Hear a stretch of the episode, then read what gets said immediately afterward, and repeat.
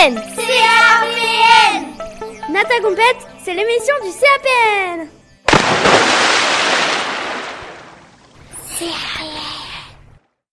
Bonjour et bienvenue à Shanghai. Nous sommes la radio LFS et aujourd'hui, dans le cadre du CAPN, nous voulons vous interroger, vous, les arbitres, l'UNSS, les arbitres de notre compétition.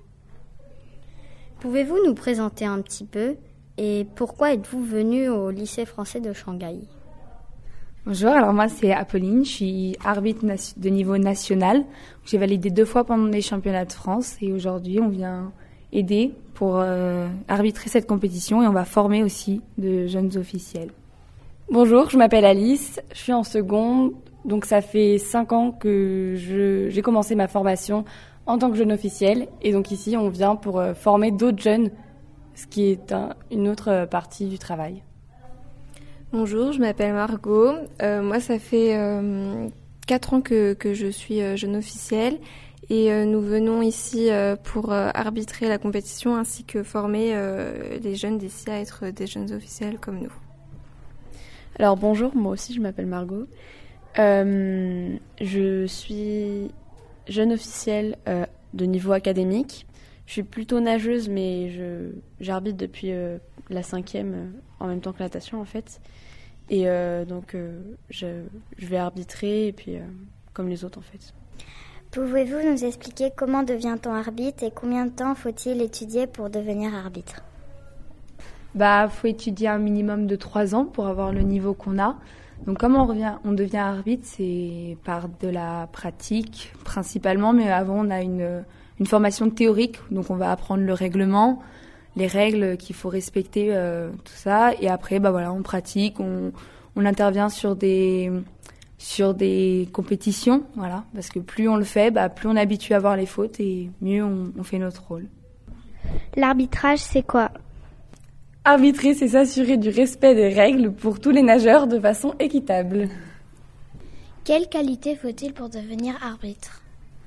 Alors pour devenir arbitre, euh, la principale qualité c'est la neutralité. Il faut être neutre euh, envers euh, tous les nageurs, ne pas ne pas donner plus de points ou des malus.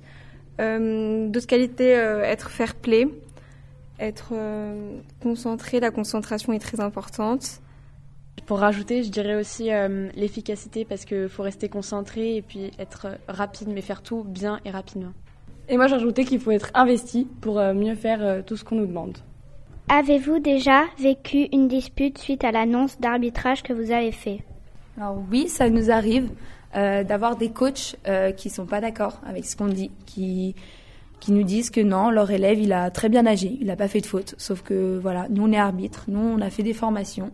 Nous c'est notre rôle de, de, dire que non, il a fait une faute et quand on se fait reprendre par un coach, et eh ben, on, leur, on lui dit que non, c'est lui qui a tort souvent, hein, c'est lui qui a tort, parfois, effectivement, nous on peut se tromper, mais euh, voilà, c'est pas tout le temps nous, mais voilà, nous on est formés pour ça et, et du coup, oui, ça nous est déjà arrivé d'avoir des petits désaccords. Pouvez-vous nous expliquer dans le cadre du CAPN quelles sont les règles à faire respecter en compétition de natation? En compétition de natation, il faut s'assurer de beaucoup de choses et ce qu'on voit principalement, s'assurer que les nageurs font pas de faux départs, qui font des virages réglementaires, qui respectent les codes de chaque nage, la brasse, la nage libre, le papillon, le dos. Donc il y a des codes pour chaque nage, de nombreux règlements. Que vous a apporté votre expérience d'arbitre? Eh bien, cette, cette, expérience nous a apporté euh, beaucoup en, en maturité, euh, ainsi qu'en qu concentration. En autonomie. Tout simplement.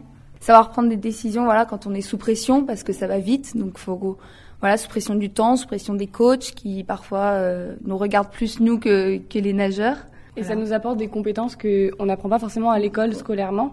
C'est des compétences que là on apprend, enfin qu'on acquiert vraiment euh, avec l'expérience qu'on a. Voilà.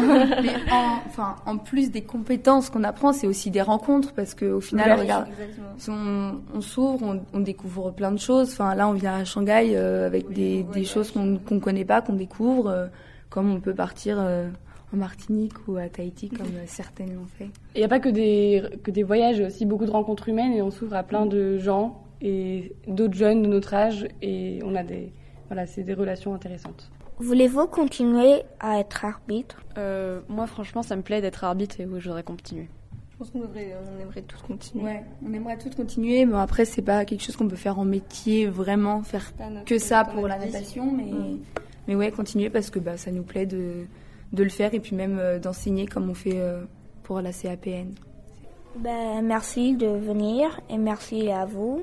C'était la radio LFS et nous vous souhaitons un bon après-midi et au revoir. Au revoir. au revoir. au revoir. Au revoir. Merci beaucoup.